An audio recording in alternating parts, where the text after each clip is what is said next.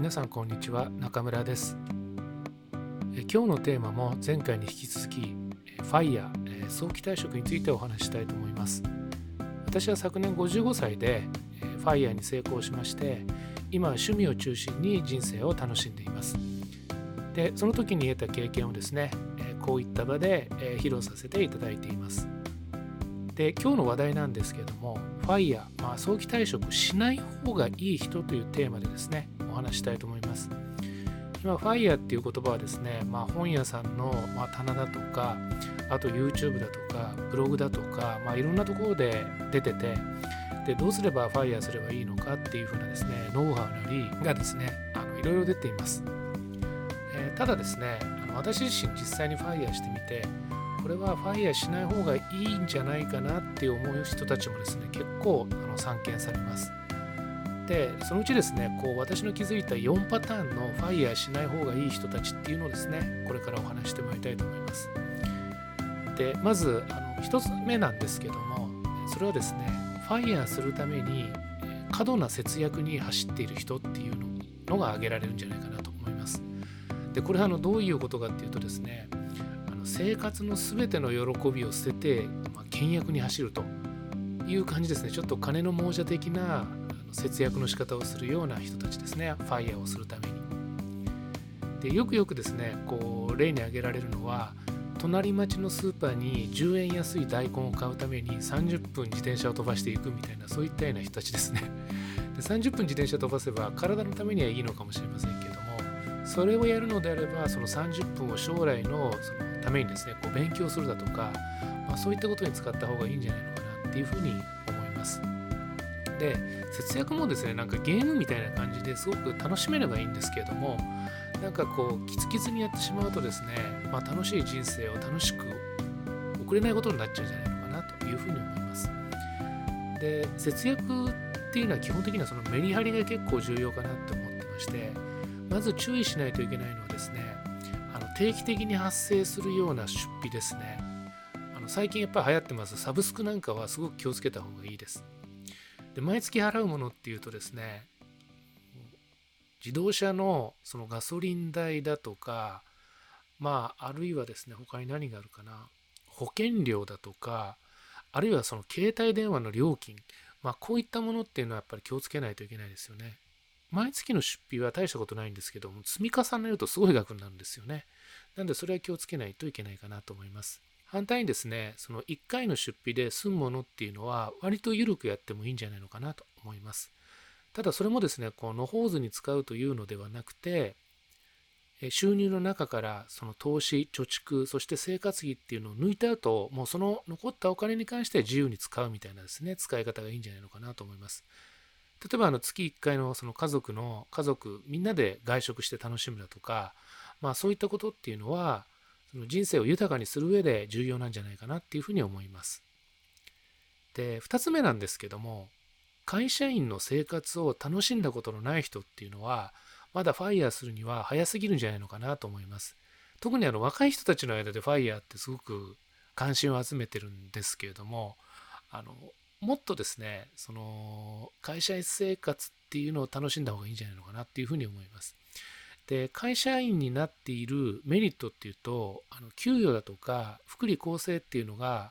あの頭に浮かぶこと多いと思いますけれども本当のですね会社員のメリットっていうのはそこじゃないんですよね。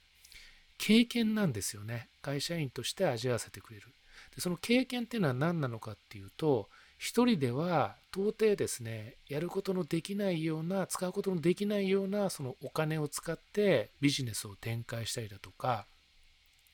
あるいはですね、自分一人では到底の、到底ですね、受けることのできないような教育を受けさせてもらったりだとか、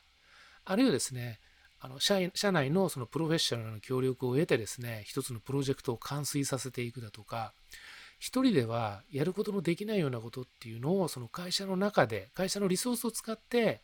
実現することのできるっていうところが会社員のメリットなんですよね。で、それは絶対に味わってからファイヤーした方がいいと思います。で次3つ目なんですけども、よくですね、そのファイヤーしたい人のブログだとか Vlog を見てるとですね、社畜が嫌だからファイヤーしたいっていうことを言う人多いんですよね。で、社畜って何なのかっていうとですね、まあ、発展性のない単純でなおかつ評価が低くて将来にも結びつかないような仕事を無理やりやらされるみたいなそんなようなまあイメージがあると思いますけれども多くの会社がですね社員にそういうことをさせようとは考えてないと思うんですよね。大部分の会社っていうのは基本的にはそのやる気のある社員に対しては投資をして社員のその成長に合わせて会社もですねリターンを得たいというふうに思っているのは一般的なんですよね。なんでもしそのブラック企業にあのお勤めであればそれが社会の全てだとは思わない方がいいと思いますね。でそのそういうところにお勤めであればその解決策としてあるのがファイヤーではなくて、まあ、もしかしたらですね部署を変えればですねあのもっといい環境が得られるかもしれませんよね。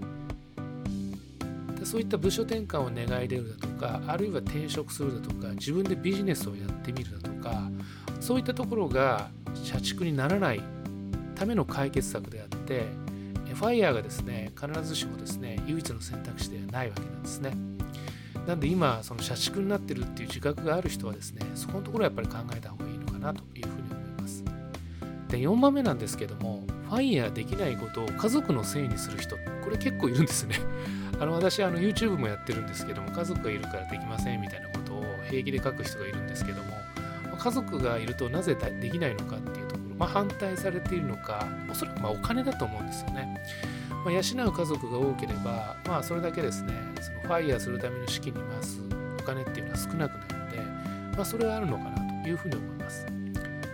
ただあのそういう自覚があるのであればあのぼやくことよりはお金を稼ぐしかないですよね。まあ、それをやるしかないわけなんで非常に解決策としてはシンプルかなというふうに思います。でもう一つ考えるのは考えられるのはですね、まあ、もしその家族のせいでファイヤーできないっていうふうな自覚があるっていうことはあのまだそのファイヤーを検討する人生のフェーズにはいけてないのかもしれないなっていうふうに思います。まあ、それはまあお金の問題なのかもしれないんですけども、まあ、それなりのその準備ができてないからその家族との間のその合意も進まないみたいな、まあ、そんな循環があるのかもしれないですよね。以上ですねあの4つのそのまだファイヤーしない方がいい人っていうことをですねあの私のこれまでのですねその付き合いの中からですねお話しさせていただきました。でこの4つをまとめるとですね一つ言えることがあって多くのその方っていうのはですねファイヤーすること自体がゴールになっちゃってる人ってね結構多いような気がしますただファイヤーっていうのはゴールではなくてですねこう楽しい人生を送るための手段に過ぎないわけなんですよね、まあ、なのでその辺りの勘違いがないかどうかっていうことをその確認して今そのファイヤーのブームが起きてますけれどもそれに私はですね安易に乗らない方がいいというふうに考えてます。はい、え以上あのご清聴ありがとうございました。